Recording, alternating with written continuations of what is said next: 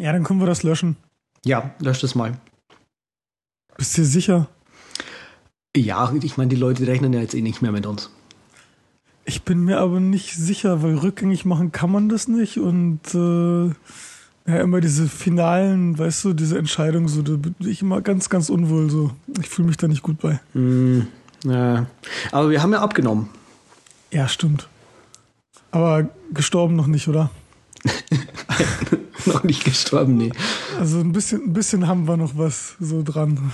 Mhm. Ist noch nicht alles weg. Ja. ja. War das jetzt eigentlich Absicht oder war das Zufall mit dem äh, Titel in der vorherigen Sendung? Ja, das ist, das ist eine sehr gute Frage. Ich glaube, das fragen sich die, die Hörer auch. Und wir sagen es nicht, oder? Wir sagen es einfach nicht. Das bleibt jetzt unser, unser tiefstes Geheimnis, bis. Äh, bis die Sendung tatsächlich stirbt? Genau, genau. okay. Ja, ja. Ich habe eigentlich müssten wir jetzt auch frohes Neues sagen, weil wir jetzt schon seit ich glaube zwei Monaten nicht mehr aufgenommen haben, sogar vielleicht ein bisschen länger, oder? Ich glaube die letzte ich, Sendung ja, war im, im, November oder Ich glaube so? auch, das war im November. Ich glaube, das war bevor ich nach äh, Wien gefahren bin. Genau, genau. Und seitdem war dann Weihnachtsstress. Januar war total Land unter bei mir. Ja. Und jetzt so langsam, aber sicher kann ich wieder was sagen, das was passiert. Ja. Ich habe mal heute Interesse halber eine Statistik gemacht. Ich glaube, du hast auch eine mal gemacht. Ich weiß nicht, ob das zum neuen Jahr war oder ob das eine Jubiläumsfolge war. Ähm, auf jeden Fall hier nochmal resümierend. Also wir haben 2011, als wir angefangen haben, das war irgendwie Mitte Mai, 14 Folgen dann bis Ende des Jahres aufgenommen, was dann irgendwie normalisiert auf zwölf Monate, wenn wir das dann durchgehalten hätten, tatsächlich irgendwie 24 Folgen im Jahr wären. Ähm, ja, dann haben wir im Jahr 2012 13 Folgen aufgenommen und letztes Jahr 11 Folgen. Ich denke, wir sind aber relativ gut und das ursprüngliche Motto, ich weiß noch ganz genau, als wir uns das erste Mal zusammengesetzt haben, haben wir gesagt, das wird völlig zwanglos. Wir machen es einfach und wenn wir Lust drauf haben, machen wir es. Wenn wir keine Lust drauf haben, machen wir es nicht. Und ich denke mal, wir sind damit ganz gut gefahren und werden auch in Zukunft ganz gut damit fahren. Ja. Ich glaube, da so können wir verbleiben jetzt erstmal. Und wenn es wirklich Änderungen gibt, dann ähm, können wir die ja auch noch announcen. Ähm, ich finde es eigentlich mit den 13 Folgen, also wir sind stabil geblieben, finde ich. Also wir haben in, in 2012 eben 13 Folgen und 2013 11 Folgen. Das heißt, wir haben uns, glaube ich, irgendwie mal gesagt, so wir haben uns, glaube ich, nie über irgendwie eine regelmäßige Sendezeit unterhalten, aber wir haben irgendwann mal, glaube ich, gesagt, so ein, eine Folge pro Monat finden wir ganz gut, dass wir genau. das irgendwie geschafft haben. So. Ja, Und genau. Das haben wir ja scheinbar durchgehalten. Ja, das ist klasse. Mal, mal schauen, was 2014 jetzt noch so bringt. Ja, wenn wir uns nicht irgendwie in äh, Produktivität verzetteln und anfangen, unsere To-Do-Apps zu switchen. Mhm. Hast du das Vielleicht, gemacht? Nee, habe ich nicht gemacht. Ach, hab, willst du da jetzt schon hingehen, überhaupt zu diesem Thema? Ja, ja, sicher will ich zu okay. dem Thema hingehen. Ähm, nee, das war jetzt so der Übergang, aber eigentlich lass mal weitermachen mit der Errata. ja, also nee. was ich dir noch sagen wollte, das sage ich jetzt einfach mal in der Sendung. Bei mir wird jetzt demnächst auch noch was Neues geben. Da möchte ich allerdings noch nicht drüber reden. Ich kann nicht sagen, ob es ein Podcast ist oder irgendwie ein Blog oder irgendwie sowas, aber da kommt noch mal was. Ich habe schon gelesen, dass du schon drüber geschrieben hast und du hast auch schon mit Leuten darüber, glaube ich, äh, geredet oder auch geschrieben. Mhm. Ist es das, ja? Das Ding, genau. Okay, das mysteriöse X. Das mysteriöse X, genau. Okay. Ja, ich lasse mich überraschen. Mhm, das wird, also ich glaube, die Leute, also Leuten, denen diese Sendung hier gefällt, könnte das neue Ding potenziell auch gefallen. Sehr schön. Sehr schön. Das freut mich. Mhm. Also, also wir, ja. Mir wird es auch gefallen dann. Ich denke mal schon. Sehr gut.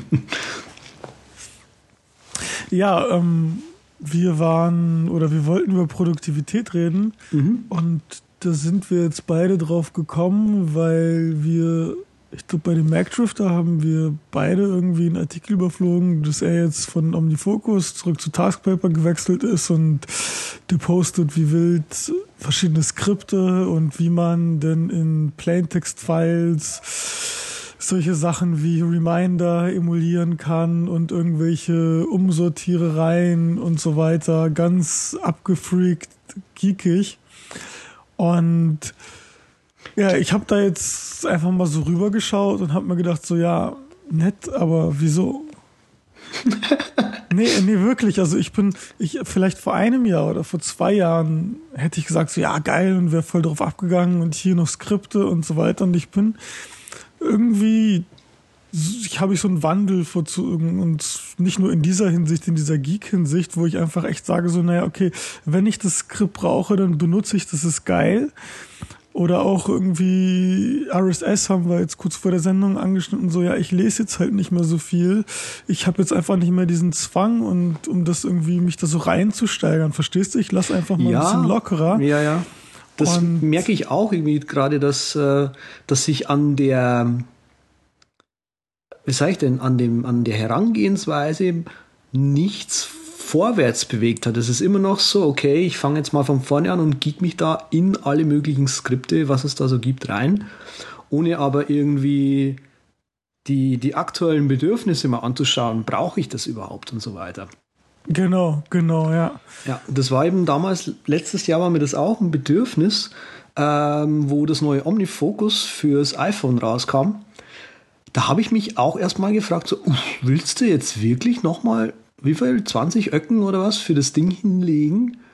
Oder gibt es da, weil auf, auf der Seite von Omnifocus äh, will ich ja auch Innovation sehen. Ich will ja was Neues haben. Äh, irgendwie was, was vielleicht besser ist, um meine Produktivität oder meinen Arbeitsablauf abzubilden.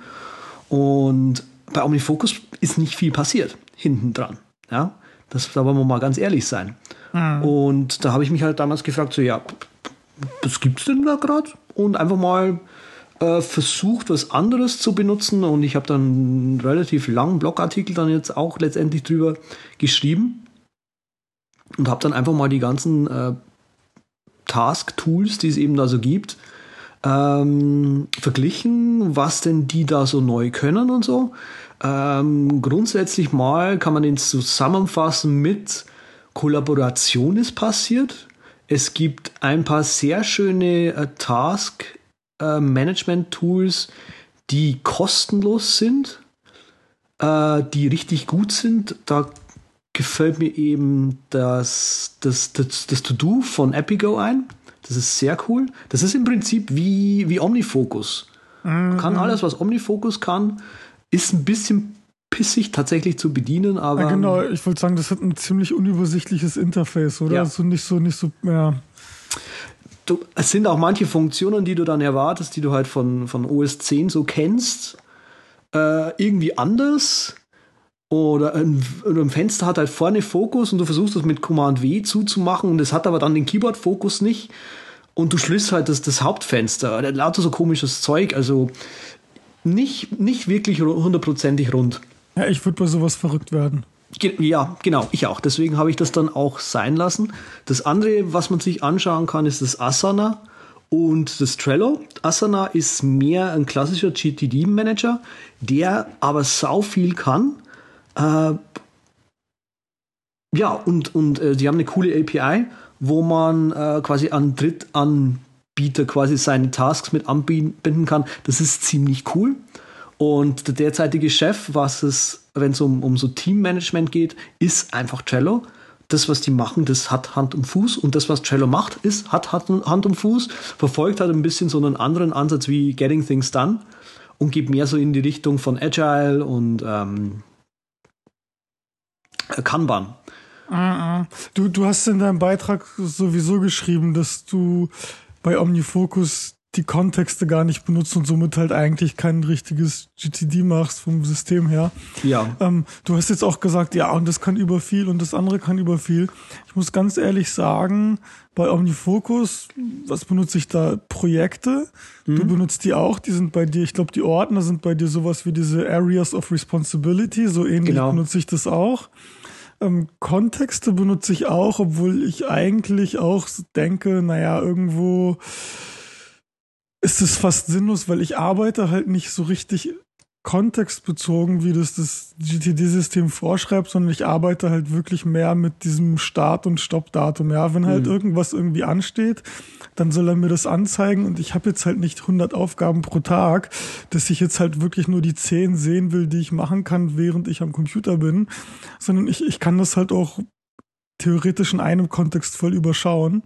Aber da ist es halt wirklich, also eben Tasks, dann Projekte, die ich in Ordner packen kann, Start-End-Datum und ganz wichtig, ähm, was ich jetzt bei dir auch rausgelesen habe, was bei dir wichtig ist, sind die äh, Notizen zu den einzelnen Tasks, weil das können mhm. nämlich wenige so vielfältig machen. Zum Beispiel habe ich jetzt irgendwie ein, ja. Skript geschrieben oder was heißt jetzt vor, vor ein, zwei Jahren, womit ich halt alle Tabs aus dem Browser einfach in eine, in eine Liste aufschreibe als Notiz von einer Aufgabe in OmniFocus. Ja. Und somit kann ich dann eben meine Browser-Session speichern, habe sie aber eben auch da, wo ich sie will, mhm. äh, im Task Manager. Hier beschäftige dich jetzt nochmal mit äh, Produktivitäts-Apps. Ja. ja, zum Beispiel, genau. Und dann habe ich da meine 20 Tabs mit, mit den Apps und es ist besser, als wenn ich jetzt irgendwie einen, äh, eine Bookmark-Sammlung oder sowas im Browser mache oder mhm. irgendwo wieder an einer anderen Stelle. Mhm. So, so ähnlich mache ich das auch. Also dann halt irgendwie, wo es nötig wird, zu einem gewissen Thema halt nochmal Research zu starten. Ähm, was ich halt sehr, sehr wichtig finde inzwischen, ist ähm, ja, halt den Status tatsächlich irgendwie zu protokollieren. So, äh, habe vielleicht Kunde X angerufen, leider meinen Ansprechpartner nicht erreicht. Werde es noch einmal probieren. Mhm. Ja, so Zeug schreibe ich dann halt irgendwie auf. Und da ist halt für mich wichtig, dass ich irgendwie einen, einen ja, eine, eine quasi eine Historie habe darüber, was denn da in diesem Projekt eigentlich alles passiert ist dass ich zum Beispiel sehe, okay, dieser vielleicht Kunde, von dem, dem den ich jetzt gerade im Gedanken habe, das geht schon seit letztem Jahr, äh, ich glaube, Mai. Mhm. Ja, zieht sich das irgendwie hin.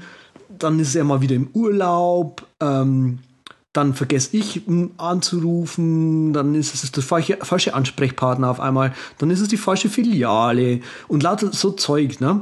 Und das ja. will ich halt alles irgendwie im protokolliert haben, dass ich halt sehe, okay, ja, wie das da abgelaufen ist. Und das bietet, das kannst du über, über Due Dates und, und, und Startdatum nicht machen, weil du kannst halt nur eins haben. ja. ja.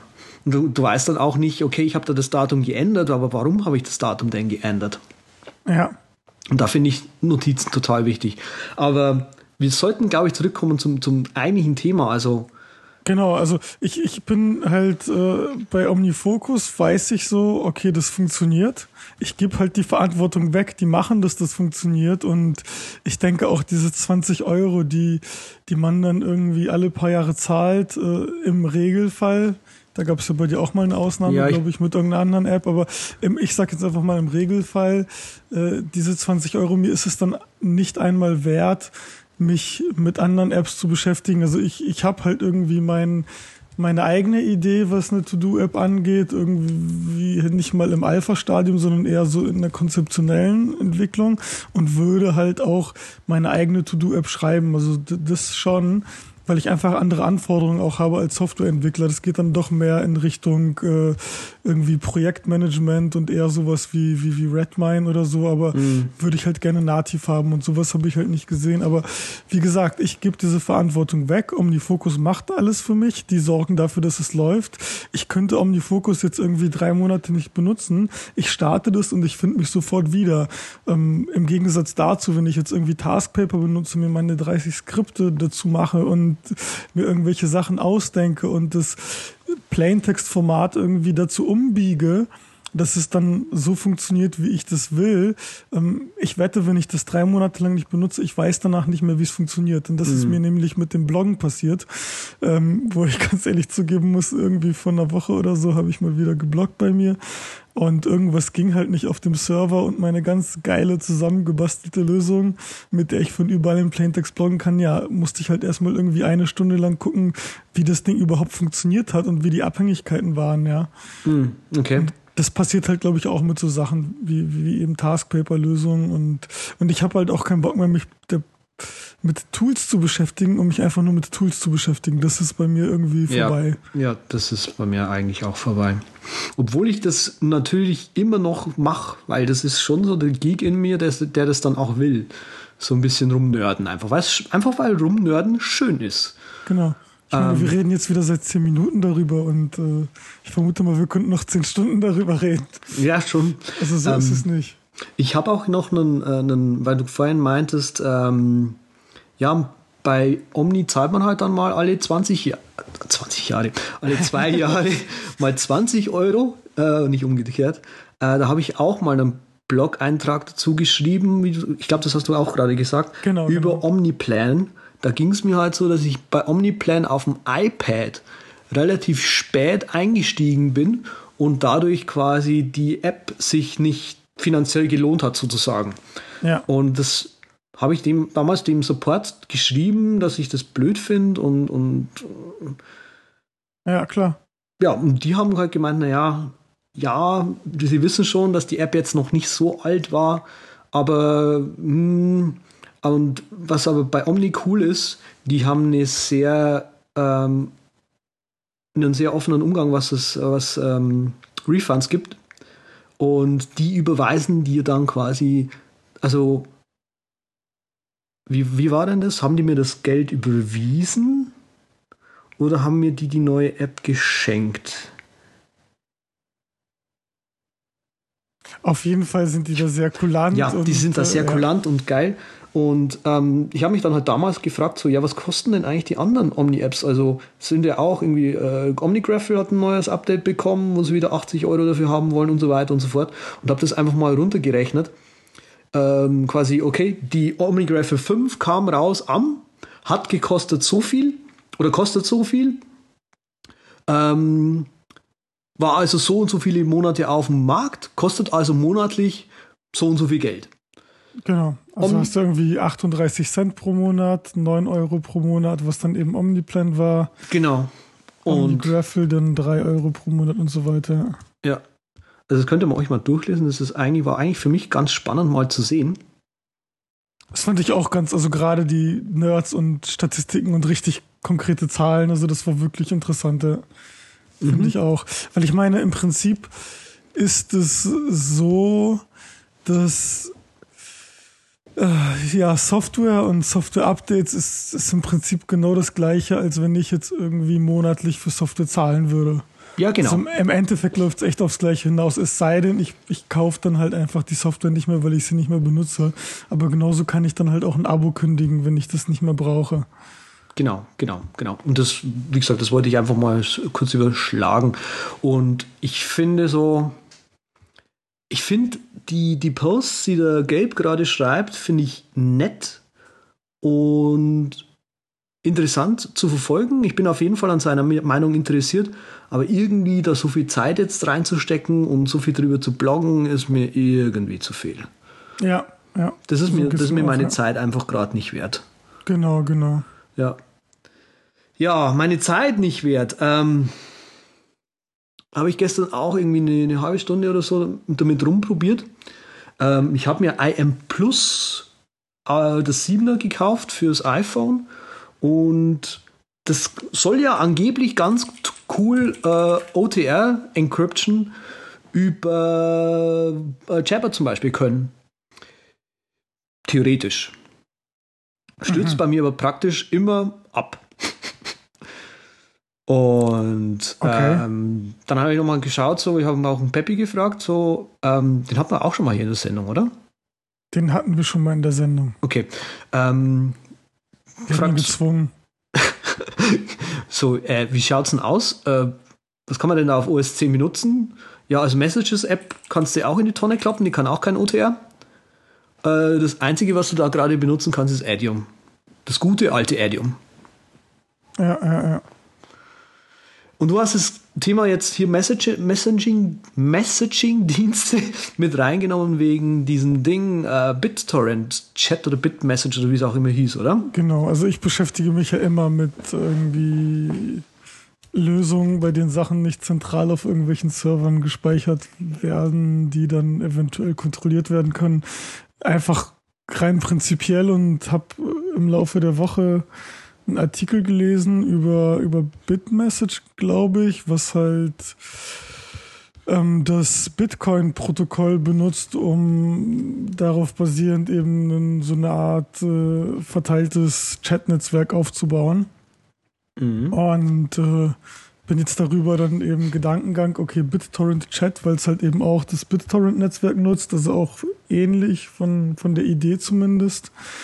Und äh, ja, wollte es einfach mal so Interesse halber ein bisschen anschneiden. Mhm. Finde ich spannend, das Thema. Ja. ja. Ähm, sprich weiter. Ja, keine Ahnung. Sag du erstmal zu den Dings, äh, zu den OTRs was. Zu OTR? Ja. Ähm, ja, ich hätte es halt gern. Ich würde ich würd gern über Jabber mit manchen Leuten äh, gern encrypted äh, kommunizieren, aber es geht halt nicht oder schwer. Und da gibt es halt ähm, auf, auf dem iPhone jetzt im Endeffekt nichts, oder wie will das IM Plus das nicht kann? Und, es äh, gibt, äh, Peppy glaube glaub ich gemeint, es gibt da irgendwelche Apps, aber die sind irgendwie hässlich und, und will man nicht benutzen. Mhm. Ähm, das Einzige, was du da auf iOS benutzen kannst, ist Threema ist halt komplett encrypted. Genau, das, das habe ich jetzt vor einer Stunde gehört, Freema zum ersten Mal. Echt? Echt, ja. Das Boah. ist irgendwie ein Schweizer Provider, der äh, wohl alles komplett encrypted und. Also genau, ja. also äh, ich weiß nicht, wie weit Peppy da ist. Der ist da immer sehr dahinter zu schauen, was haben die denn für eine Encryption? Ist die wirklich gut? Äh, kann die wirklich das, was die da schreiben? Und wenn ich mal, also wenn du mal was, wenn du mal wissen willst, welchen Chat-Client du nicht benutzen sollst oder welche Encryption von welcher App auch immer, dann frag ihn. Der weiß das alles. Jetzt ähm, haben wir einen Grund, um ihn wieder zu zwingen, bei uns wieder stimmt. Stimmt. Und bis zur nächsten Sendung im, im äh, April. äh, Am 1. April, ja? Nee, nee ein bisschen später. Ah, okay. Äh, er hat sich irgendwie angemeldet hier bei mir zu Hause. Das heißt. Okay. Schauen wir mal.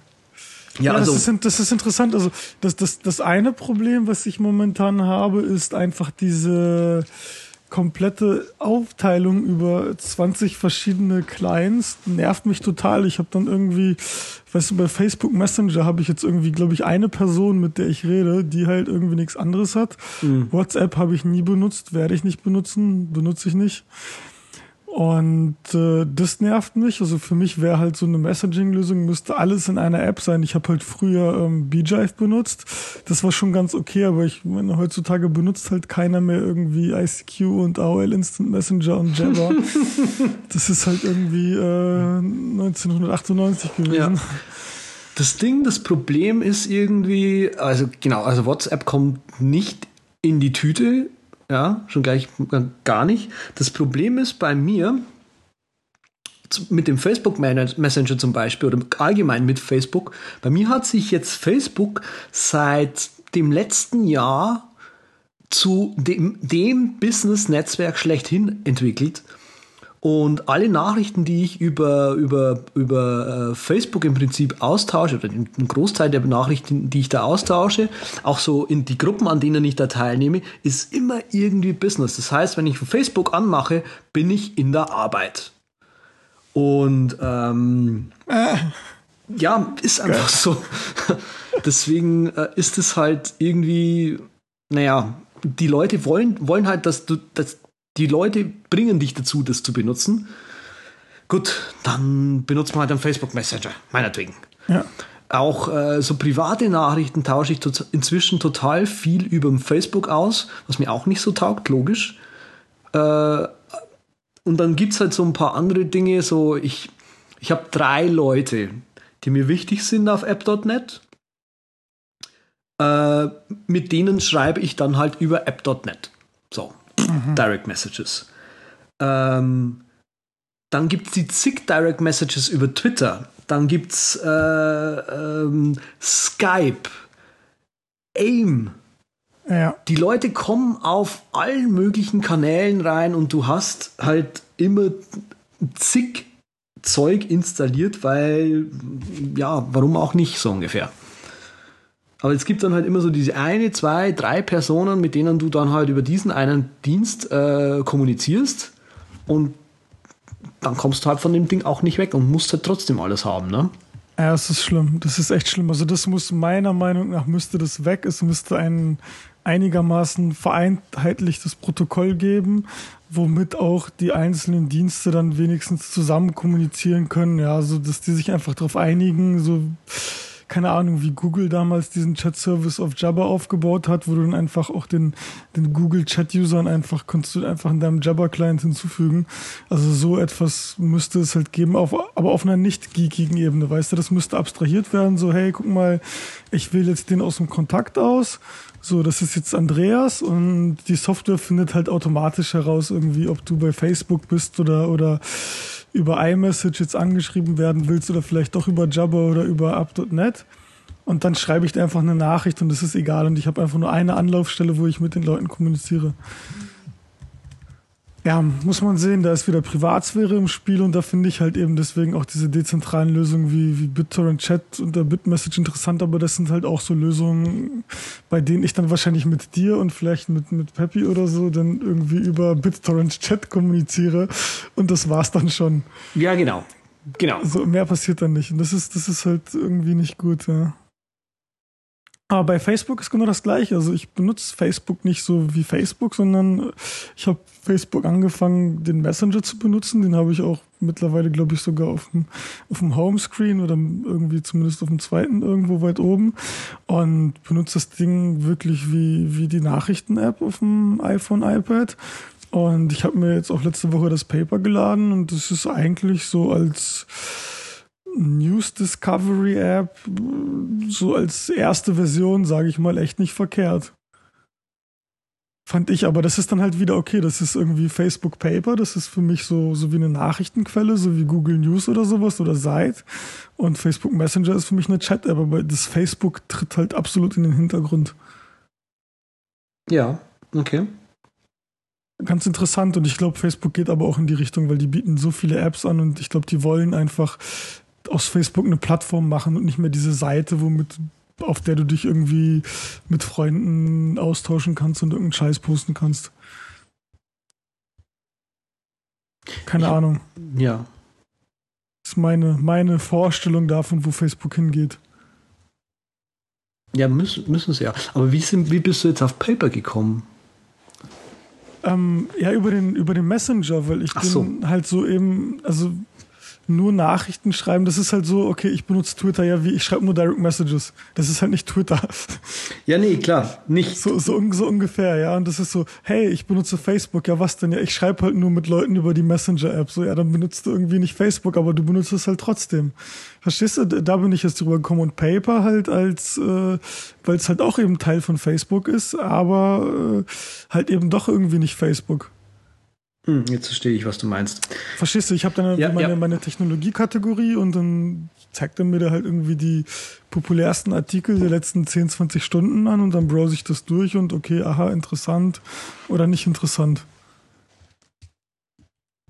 Aber es ist halt ein anderer Inhalt als das, was jetzt irgendwie auf deiner Timeline oder in deinem Freundeskreis ist oder wie auch immer, sondern es Mhm. ist dann halt wirklich so, hey, das sind jetzt Technologie-News.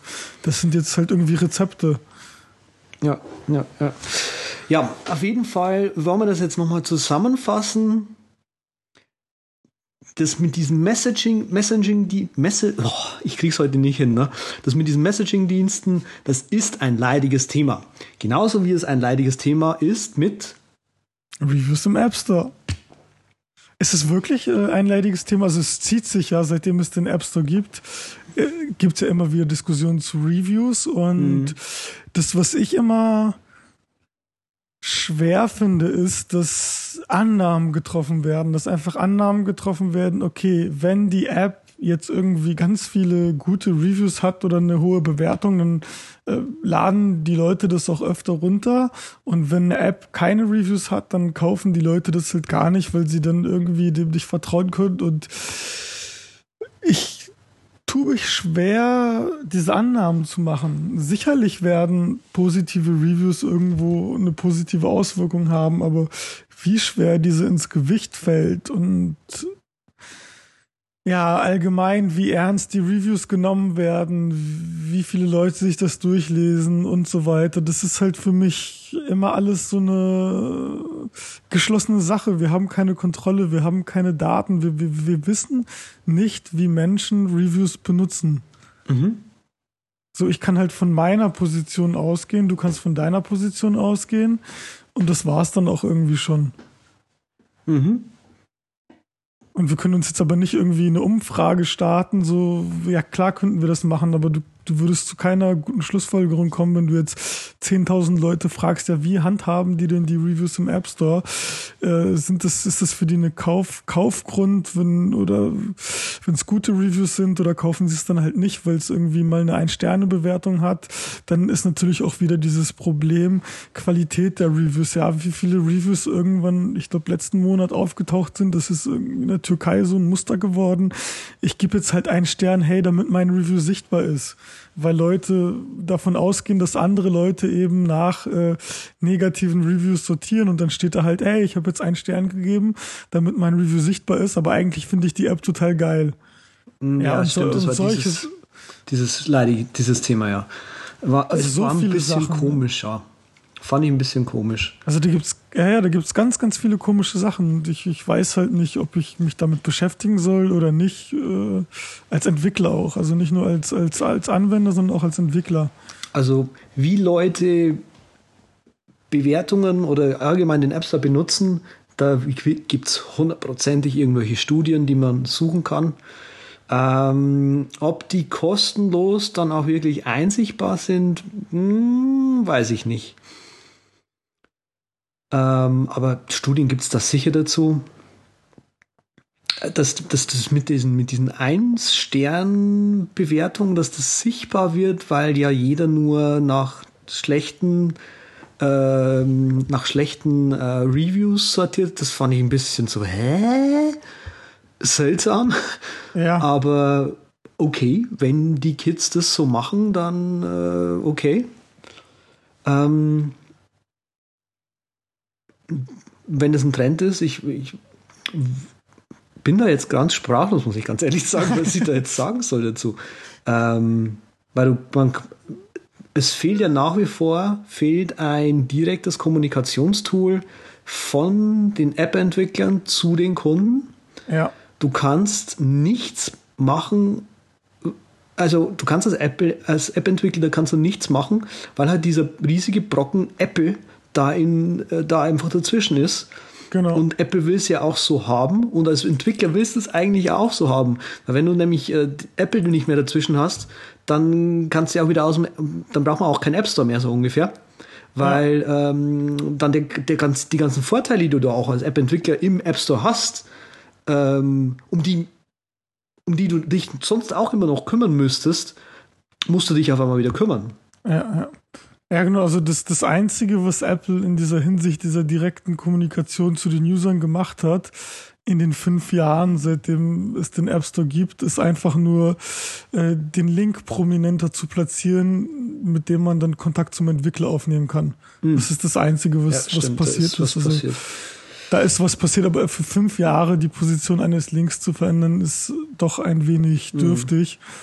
Mhm. Ähm, die, also die Frage ist halt für mich eben, wie, wie ernst zu nehmen sind, sind Reviews allgemein. Also ich muss ganz ehrlich sagen, dass ich mich selber dabei ertappe, sage ich schon, wie ich einfach nie die Hoffnung verliere, dass ich in einem Review oder dass ich anhand von Reviews doch an Informationen über eine App rankomme, mhm. Äh, die mir vielleicht helfen. Und dann ist so, okay, eine App, gerade wenn sie halt was kostet oder auch ein bisschen teurer ist, äh, okay, dann klicke ich dann als erstes auf Reviews, weil die natürlich auch irgendwo direkt dann in der im App Store sind, wo ich eh schon bin. Mhm. Und dann fange ich an zu lesen, ja, irgendwie scheiße, okay, irgendwie scheiße. Ja, kannst jetzt auch nichts mit anfangen. So, naja, mh, mm, ganz merkwürdig. Und dann äh, gehe ich doch wieder in den Browser und fange da an, weiter zu recherchieren. Mhm. Also ich muss ganz ehrlich sagen, ich benutze, also ich lese Reviews im App Store nicht. Lieber lese ich mir da ein Review vom, keine Ahnung, Vitici durch. Lese mir durch, was er denn eigentlich so findet. Und mache mir dann ein Bild über die App. Meistens äh, im App Store, erstmal das Icon schaue schau ich mir an, dann äh, schaue ich mir die Screenshots an, dann lese ich mir den Text durch. Ähm, was immer und wenn ich da, wird.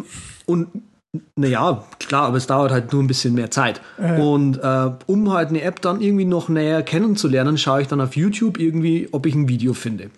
Weil wenn ich ein Video sehe, wie die App funktioniert, Ja. ja ob die Animationen einigermaßen gut aussehen, ob da äh, die Views logisch aufgebaut sind, ja, das siehst du in einem Video einfach, also siehst du einfach in, in einem bewegten äh, Video besser und du kannst dir ein viel besseres Bild über diese App machen.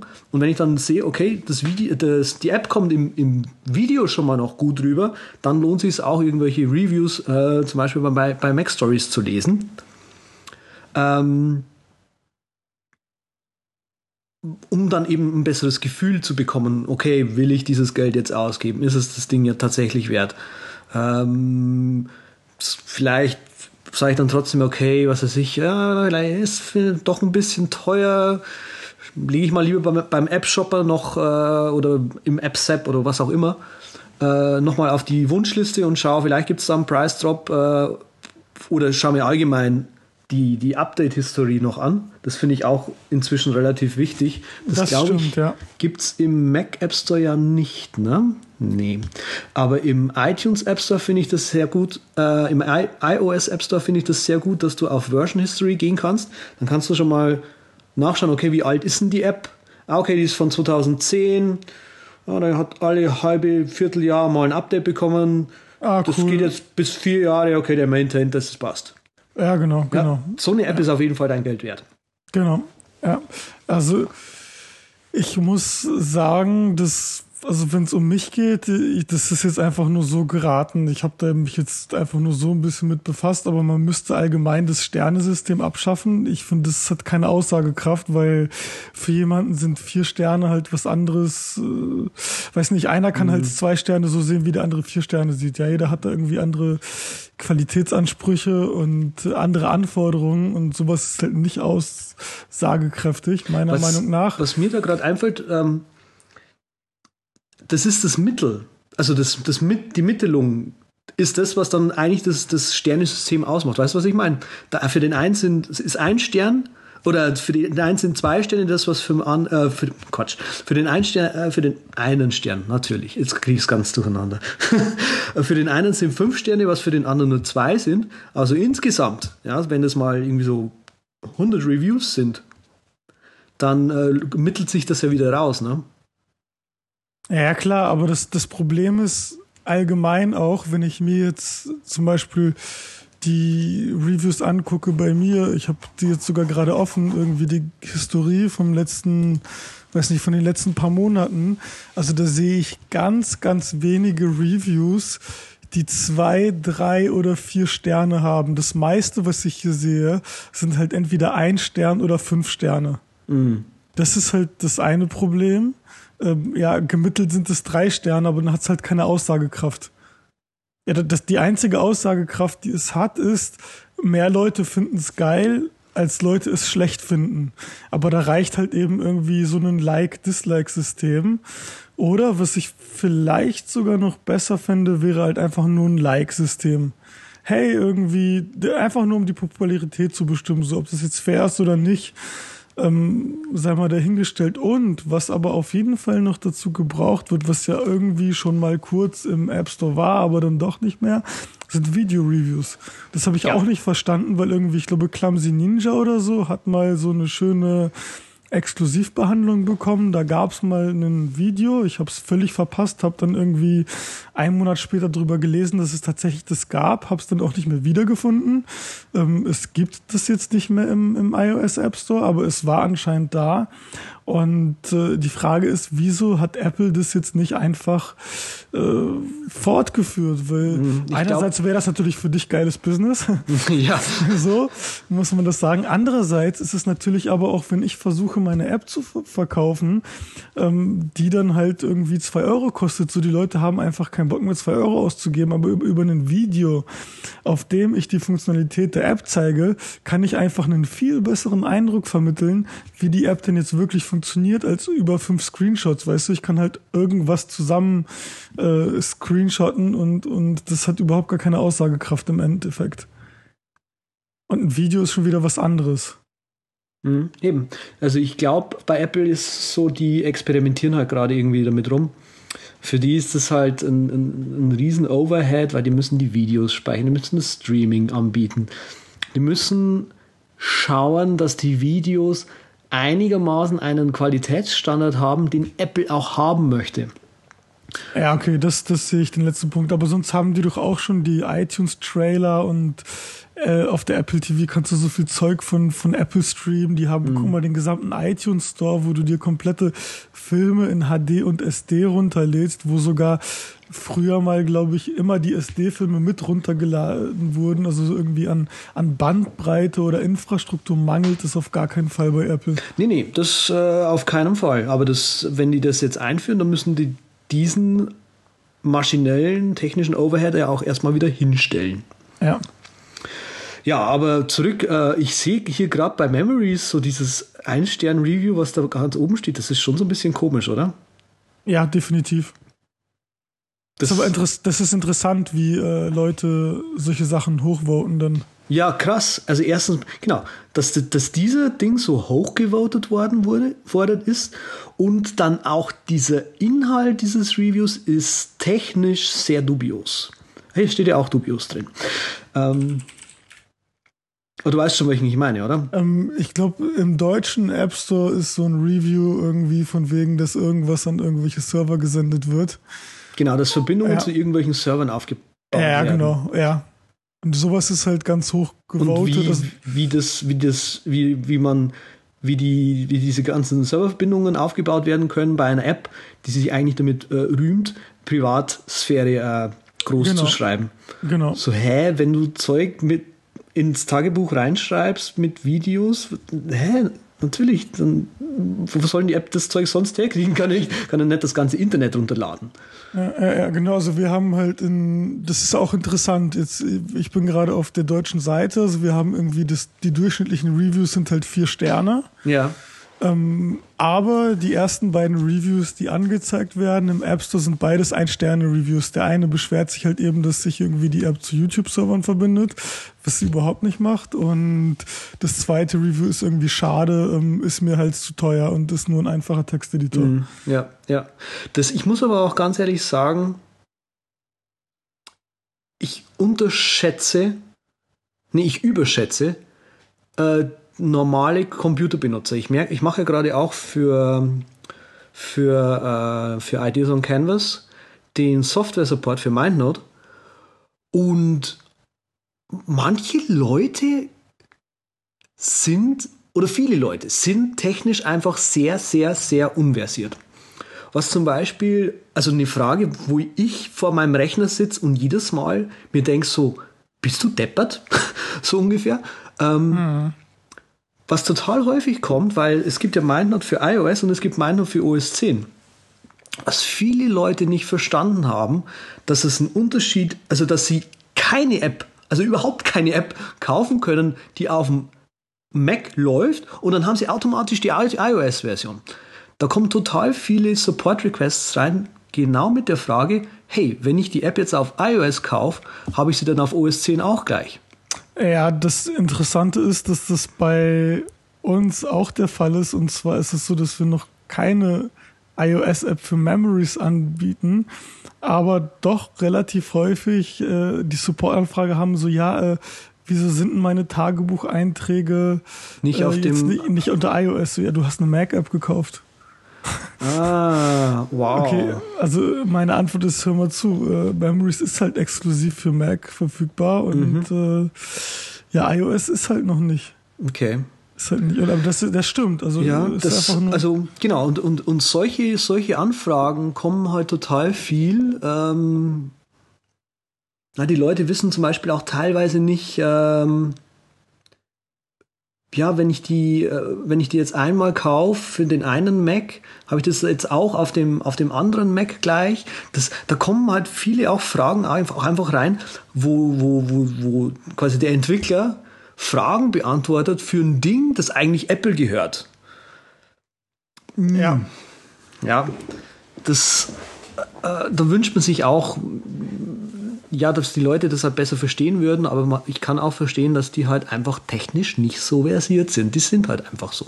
Mhm. Ja, lange Rede, kurzer Sinn. Ähm, das ist auch so ein leidiges Thema mit den Reviews. Genauso wie es ein leidiges Thema ist mit Free to play. In a purchase. Wir, jammern heute den ganzen Tag noch rum. Merkst du das? Ja, es muss ja sein, oder? Mhm. Komm Anfang des Jahres und es geht einem genau. so schlecht. ja, Free to Play, oh Gott, was Es kann nur noch da? besser werden. Es kann nur noch besser werden in jeder Hinsicht. Schlimmer, ja, der, der, ich finde den Vergleich eigentlich mit Arcade-Automaten ziemlich gut. Ich glaube, der, der Herr Olmer hat das, glaube ich, in seinem Blog geschrieben, ne? Na, weiß ich nicht. Nee, ich finde den total beschissen. Äh, okay. Äh, den, den hat, äh, es, es gab dieses, ich glaube, das, was ich jetzt gepostet habe, äh, oder was irgendwann mal dann in den Shownotes ist, diese Bakedal.com. Opinion, how in-app purchases has destroyed the industry. Mhm. Und dann hat irgendwer direkt darauf geantwortet, hey, wie in-app purchase die Industrie doch nicht zerstört hat und dann diesen Arcade-Automaten-Vergleich gemacht hat und da gibt's halt auch diesen, diesen Punkt, den jeder hat, hey, aber Arcade-Automaten waren halt so, ich werf halt vorher irgendwie einen Euro rein und spiele halt so lange, bis ich halt kann, wie es mir irgendwie mein Skill zulässt, ja, während die In-App-Purchase-Sachen ja nicht irgendwie äh, Geld rein und ich spiele und kann dann irgendwas mit meinem Skill machen, sondern es ist eher, ähm, ich werfe jetzt Geld rein, einfach damit es schneller geht. Es gibt, es gibt gar kein Spiel mehr, es gibt gar keinen Skill mehr. Es gibt einfach nur noch ein, ein, ein Wirtschaftsmodell und ich füttere dieses, dieses, dieses Wirtschaftsmodell. Ich füttere nicht das, das, das Spielmodell oder, oder eben das, das, das Gameplay des Spiels. Ja, Verstehst du, worauf ich, ich hinaus weiß, will? worauf du hinaus Deswegen finde ich diesen, ja. diesen Arcade-Automaten-Vergleich so auf den ersten Blick, ja, genau das Gleiche. Da hat man ja auch früher irgendwie Geld äh, reingeschmissen und so weiter, aber es ist für mich nicht das Gleiche gewesen. Hm. Aber erklär mal, wieso du den so geil findest. Ich meine, wir brauchen hier die zwei Perspektiven. Ach so. Ähm, an sich finde ich Inner Purchases gut, die Art und Weise, wie sie halt angewendet wird, wird von manchen Leuten ist so ein bisschen fishy. EA. ähm, warte, warte, nee, ähm, kostet jetzt aber 5 Euro, wenn äh, die Zuhörer jetzt irgendwie weiterhören wollen, was kommt. Ach so, okay. Ansonsten hören sie es in äh, fünf Tagen. Okay, also haben wir jetzt also doch ein Abo-Modell. Ja. ja. Genau, in fünf Minuten Witzen zahlen. genau. Ähm, ja, also. Ich meine, Dungeon Keeper, genau, EA, Dungeon Keeper, also da ist einfach das ziemlich offensichtlich. Ich glaube, da ist es manchen noch klar, auch klar geworden, was das In-App-Purchase-Modell eigentlich ist, weil mhm. du hier einfach diesen direkten Vergleich hast. Ein Spiel von, ich weiß nicht, 1997, mhm. was du einmal gekauft hast für äh, 60 Mark und heute ein kostenloses, in Anführungsstrichen, Dungeon Keeper mit äh, aktualisierter Grafik, aber eben massig In-App-Purchase, dann noch diese Geschichte mit den Reviews, ähm, wo halt zwei Buttons angezeigt werden. Wenn du irgendwie fünf Sterne geben willst, kommst du direkt in den App Store. Wenn du ein bis vier Sterne geben willst, dann öffnet sich irgendwie in der App ein Feedback-Formular, so dass du ja nicht eine negative Bewertung abgibst. Ja, da haben wir eben wieder dieses Review-Thema. Ja. Also das ist halt, das sind ganz viele Sachen ein bisschen falsch gelaufen. Ja, also die, haha, das da, da, da machen wir auch noch ein Fass auf mit äh, diesen Reviews und diesen äh, unterschiedlichen, unterschiedlichen ähm, also, dass du halt beim einen in den App Store kommst und beim anderen geht nur so ein Feedback-Formular auf. Ja. Das macht aus unternehmerischer Sicht, macht es total viel Sinn, das so zu machen. Leider. Klar. Ja, Klar. Das, du musst die Leute zwingen, dazu äh, dir Geld zu geben.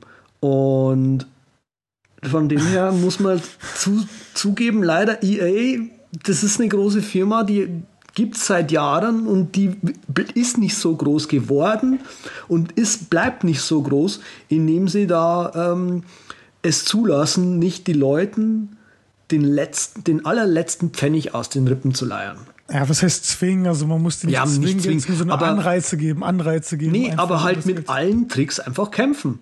Ja, Und da ist einfach diese Sache mit, okay, ich will fünf Sterne geben und mit bei vier Sternen geht nur ein Feedback-Formular auf, ist eine Lösung, die innerhalb der Regeln des App Stores erlaubt ist. Apple hat da keine Regel, keine negative Regel dafür. Und dementsprechend ist es so halblegal.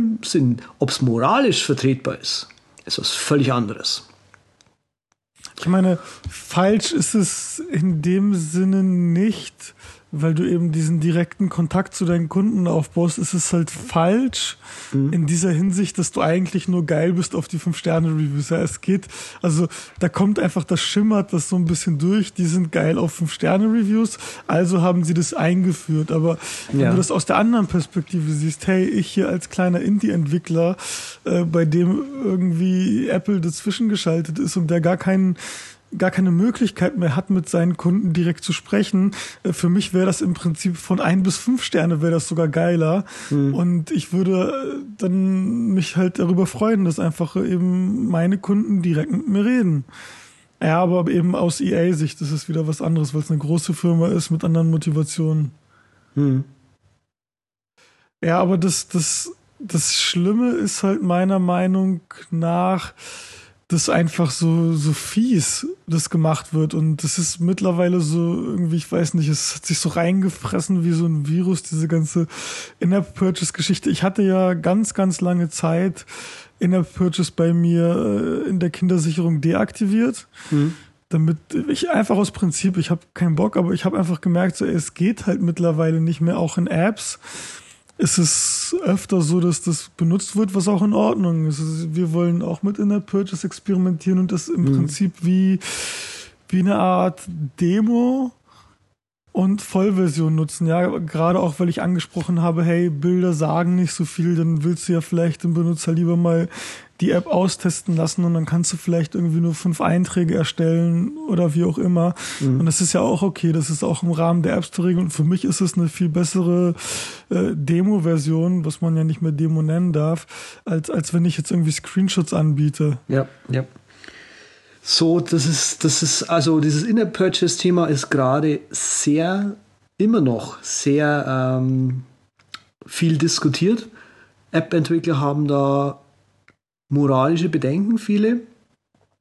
Logisch. Ähm, ich merke das jetzt gerade auch bei Ideas on Canvas. Ja, da wird auch in in, im Hintergrund überlegt, was man, ob, ob man was mit In-App-Purchases machen soll. Und wenn ja, was? Ähm, da macht's, bei eurer App zum Beispiel, ja, da macht's halt, also für viele Apps, sage ich mal so, macht es ja Sinn, irgendwie zu sagen, okay, wir machen eine Basic-Version, die eigentlich die Vollversion schon mal ist, aber schränken das Ding halt irgendwie ein und die Vollversion, die richtige Vollversion, die musst du dann freischalten lassen. Genau. Ja, wo es auch zum Beispiel, was zum Beispiel auch sexy ist, irgendwie der Gedanke, ähm, okay, wir bauen eine App, die richtig, richtig gut ist, die kostet auch ihr Geld und geben das dann den Leuten und die, die Funktionen, die da drin sind, die, äh, wie sage ich denn, die symbolisiert auch quasi das, was der Entwickler mit der App eigentlich machen wollte. So. Jetzt machst du aber ein In-App-Purchase, mit dem Features freigeschalten werden in der App, die die, die App in eine, in eine gewisse Richtung weiter ausbauen, die halt nicht so ähm, vorgesehen war. Also zum Beispiel können wir sagen, okay, was weiß ich, du machst einen Texteditor, der dann auf einmal irgendwie Mords Bild Annotations äh, Features hinzubekommt. Genau, genau. Ja. Ja. Da macht es irgendwie Sinn und ist auch irgendwie sexy. Ja, wo die Leute halt aufschreien, ist halt logischerweise ist, wenn sie da äh, nett gezwungen werden. Ja. Ja, ich meine, der gesamte Free, Free-to-Play-Begriff ist sowieso eine reinste Verarschung. Was war denn die, mit diesem Flappy Bird eigentlich? Ich habe das überhaupt nicht mitbekommen. Ja, das, das, das erkläre ich gleich. Das Okay. erkläre ich gleich. Ähm, was, was ich noch, noch kurz nur eigentlich jetzt am Ende schon sagen wollte, ist, muss das eigentlich enden? Fühlen sich Leute wirklich verarscht? Weil bei mir entsteht immer dieses Gefühl, äh, ja, die Presse schreibt darüber, die Geeks sind halt irgendwie total echauffiert und alles ist so schlimm. Und dann komme ich halt eben wieder zu dem äh, klassischen Durchschnittsanwender, der eben irgendwie iOS nicht von OS 10 unterscheiden kann und denkt dann, okay, da sitzt dann vielleicht irgendwie auf der Couch mit seinem Partner, die gucken halt gerade ähm, gerade irgendwas, was im Fernsehen läuft, so. Und dann holt sich halt einer irgendwie mal sein äh, iPhone raus oder das iPad, klickt dann halt einfach fünf, sechs Mal, weil er irgendwie von der durchschnittlichen Sendung, die er eh geguckt hat, gelangweilt ist, ähm, klickt dann ein paar Mal drauf und kann dann auch ruhig mal irgendwie äh, bis zum nächsten Tag zu der Sendung warten und für den stellt das gar kein Problem dar. Und äh, dann holt er sich mal, weil er irgendwie Bock hat, alle sieben Tage oder oder was weiß ich oder ein einziges Mal dann irgend so einen äh, Diamantenpaket oder was auch immer und sieht eigentlich gar kein Problem da drinne. Also das, das ist halt für mich immer, gibt's da nicht wieder so ein typisches, hey, die Presse schreibt über das, das eine, aber in Wirklichkeit ist es ganz anders. Gibt's da nicht diese, und das, das kann man glaube ich nicht beantworten, aber ähm, es ist interessant, weil es einfach bei mir immer im Hinterkopf ist. Ja, okay. Ja, beim Flappy Bird war das irgendwie so, das Ding ist seit äh, letzten Mai, le genau, letzten Mai war das irgendwie im App Store, hat sich halt irgendwie nicht so gut runtergeladen. Der Entwickler hat dann wohl irgendwie so eine Marketing Kampagne gestartet, wo er für ein paar Reviews bezahlt hat. Danach ging das dann halt immer noch nicht und dann wurde das auf einmal total der Hit im Januar. Und naja, dann kam irgendwie Beschuldigungen, hey, der hat sich die Reviews gekauft und so weiter, ist aber nicht darauf zurückzuführen, weil das halt einfach zeitlich viel früher war. Es ist halt einfach nicht geworden, einfach so irgendwie, keine Ahnung. Und naja, hat halt total viel Feedback bekommen, total viel Presse und so weiter und ist dann aber selber irgendwie auf so einen Trip aufgesprungen, hey, ich wollte die Leute irgendwie nicht süchtig machen, die sind süchtig nach meinem Spiel, ich kann das irgendwie nicht mehr verantworten, ihr sollt gar nicht so viel spielen und hat das dann einfach rausgenommen. Okay. Und jetzt ist es halt raus und im Prinzip hat er jetzt irgendwie nur den ganzen Klonen äh, den Weg bereitet. Es gibt jetzt irgendwie, ich glaube in den Top 10 oder Top 20 kostenlos gibt es jetzt drei oder vier Flappy Bird Klone und so weiter, Okay. ähm, die halt eben auch über Werbung und teilweise auch über In-App Purchase dann ihr Geld machen wollen, weil das Original eben nur Werbung eingeblendet hat. Da gibt es halt auch noch ein anderes Kuriosum, das ist irgendwie Red Bouncing Ball, das ist ein Template, was man sich irgendwo kaufen kann für, ich glaube, 50 Dollar. Für als Flappy Bird. Äh, Nein, nein, oder nicht. was? Das ist einfach nur irgendein roter Ball, der rumhüpft. Das ist ein ganz anderes Spiel, aber auch so ein simples, simples Spiel. Und das kannst du dir echt komplett für 50 Dollar mit Quellcode kaufen. Und das Ding ist einfach nur kompiliert worden von irgendwem. Und das ist halt auch in die Top 10 der kostenlosen Apps gerutscht. also es ist ganz kurios momentan, wie, wie einige Apps einfach so hoch in den Charts aufsteigen, die halt wirklich nur, äh, weiß nicht, fünf Minuten, indem ich es halt dann kompiliere oder eine Stunde. Ich glaube, einer hat irgendwie Flappy Bird in einer Stunde nachprogrammiert. Ähm, also wie sowas halt wirklich richtig hochkommt. Ich meine, bei Flappy Bird verstehe ich es. ist, ich habe jetzt irgendwie einen Klon runtergeladen, ist halt sehr, sehr, sehr schwer und äh, hat einfach dieses, so diese, diese Instinkte werden uns geweckt, so hey, noch ein Versuch, noch ein Versuch. Ähm, es macht süchtig, weil es einfach so einfach ist, da verstehe ich es. Aber es ist ganz, ganz komisches Phänomen. Okay. Ja. Komisches Phänomen. Ein komisches Phänomen wie auch. Hey, KitCam! Nein, was ist KitCam überhaupt? KitCam ist eine, ähm, ist eine schicke äh, Foto-App für. Nein, nein, nein, nein, eine ganz falsche Antwort. KitCam ist mein erster Pick. Ach so. So hättest du antworten Ah, müssen. Entschuldigung. Ach, stimmt. Ah, hm. Ja, also KitCam ist mein erster Pick. ist eine schicke iPhone-Kamera-App, die ich seit, oh Gott, mindestens einem Dreivierteljahr, Jahr oder so schon äh, drauf habe. Ähm, KitCam kommt von den gleichen Leuten, die Photoforge machen. Okay. Kann dementsprechend was? Viel. Genau, viel. Ähm, man kann live schon mal irgendwelche äh, ja, Linsen, Filme, Frames, was auch immer drauf tun aufs Bild. Man hat sehr coole Nachbearbeitungsmöglichkeiten. Also zum Beispiel, was ich an KitCam immer geil finde, ist, ich mache hier gerade mal ein Foto nebenbei, dass ich es gleich am Objekt zeigen kann. Die, man kann ähm, das Foto drehen kann man über so ein, so ein Drehrädchen, das funktioniert super gut, damit man quasi, wenn man ein Foto geschossen hat, das irgendwie gerade bekommt.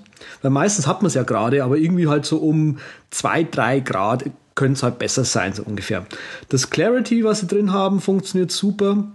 Ähm, das, was versucht, quasi das, das Bild hübsch in den Farben zu machen, also im Farbraum schöner darzustellen. Es gibt eine Pro-Abteilung, wo man Level und was weiß ich noch alles ähm, von Hand auch einstellen darf. Wie gesagt, es gibt äh, Linsen, äh, Objektive und, und Rahmen eben, die man dann noch drauflegen kann aufs Bild. Ähm, Export dann auf Instagram oder in die Camera, Camera Roll rein. Und ich muss ganz ehrlich sagen, ich bin mit der Kamera-App von, äh, also die mit der Kamera-App KitCam bin ich sehr zufrieden ist, man merkt ihr gerade noch so damit, okay, hier fehlt das iOS 7 äh, Redesign. Dafür ist die App aber richtig gut. Trotzdem. Das, das wird auch nicht mehr kommen, das Redesign. Wieso? Haben die aufgehört? Ja, die wurden, ich habe jetzt gerade gegoogelt, deswegen kann ich jetzt hier klug scheißen, aber äh, die App gibt es auch gar nicht mehr im App Store. Oh, shit. Die wurden nämlich irgendwann im Sommer 2013 von Yahoo gekauft und die haben das KitCam und PhotoForge drin gelassen und haben aber selber auf deren Seite geschrieben, dass die es nicht mehr weitermachen werden. Dang. Schade. Aber man kann also genießt es, solange es noch geht, weil ich meine, es gibt halt echt einige geile Apps, die dann irgendwie nicht weiter gemaintained werden und mhm. was einfach schade ist. Ja, der, der zweite, also die App, die dann eigentlich noch besser eigentlich ist, die ich halt nicht so gern benutze, weil sie inzwischen recht feature-bloat ist, äh, ist Camera Plus. Von, ja. Von Tap Tap Tap. Fand ich blöd. Ich finde Tap Tap Tap blöd. Ich finde den Typen, ich kenne den nicht, aber er jedes Mal, wenn ich was von ihm lese, denke ich, was ist das für ein Arschloch? Ja, er kommt, er kommt sehr unsympathisch rüber. Da hast er, du mag, recht. er mag nett sein. Ich möchte jetzt hier keine Vorurteile machen, aber einfach deswegen nutze ich keine Tap-Tap-Tap-Software. Mhm. Ich habe so meine Prinzipien. ja, ähm. Dadurch bin ich ein Arsch. Nee, ja, scha schade. Also Fotoforge kannte ich halt, wusste ich auch nicht. Äh, kann ich jetzt leider nicht mehr ab auschecken. Das ist halt leider das Blöde. Ja, und ich habe den Blog-Eintrag nicht mitbekommen. Damn it. Ja.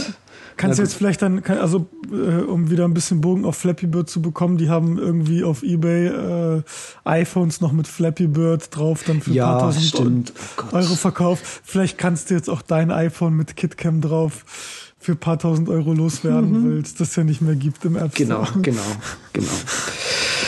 Okay, du. Jetzt komme ich mit Alien Blue. Ähm, ja, Alien Blue ist, ich glaube, der beste Reddit-Client oder einer der besten Reddit-Clients für, für iOS. Ich finde Reddit manchmal ganz geil, ganz unterhaltend, mal irgendwie ein paar Sachen so durchzubrowsen, so wenn ich mal so ein bisschen alles lockerer nehmen will. Äh, mag allerdings die Reddit-Seite überhaupt nicht, weil die total überfrachtet, hässlich und, und ganz, ganz schlimm ist. Äh, Alien Blue hingegen ist ganz nice designt, ist auch für iOS 7 angepasst, äh, hat ein paar nette Gesten, funktioniert wunderbar. Mhm. Kann ich nur empfehlen. Und die ist auch, Kann alles. auch kostenlos mit Inner Purchase, ne? Das weiß ich nicht. Äh, ich habe dafür Geld bezahlt, aber ich glaube, es gibt äh, da mehrere. Nee, die kostet doch. Die eine ist free, aber die Alien Blue for iPad kostet Geld. Ah, ach, das ist der gleiche Typ, der das Jasmine macht. Genau, und das ist und das ist ziemlich ähnlich vom Interface her und das, das Ding dieses Jasmine oder Jasmine finde ich auch ganz, ganz nett eigentlich. Mhm. Entwickelt er noch an dem Jasmine weiter? Ja, auf jeden Fall. Recht. Gut, gut. Macht so Anpassungen und so weiter, ähm, was halt eben irgendwie YouTube APIs angeht und dass die Videos wieder angezeigt werden, aber jetzt so aktiv noch Features rein oder so, glaube ich nicht mehr. Okay, verstehe.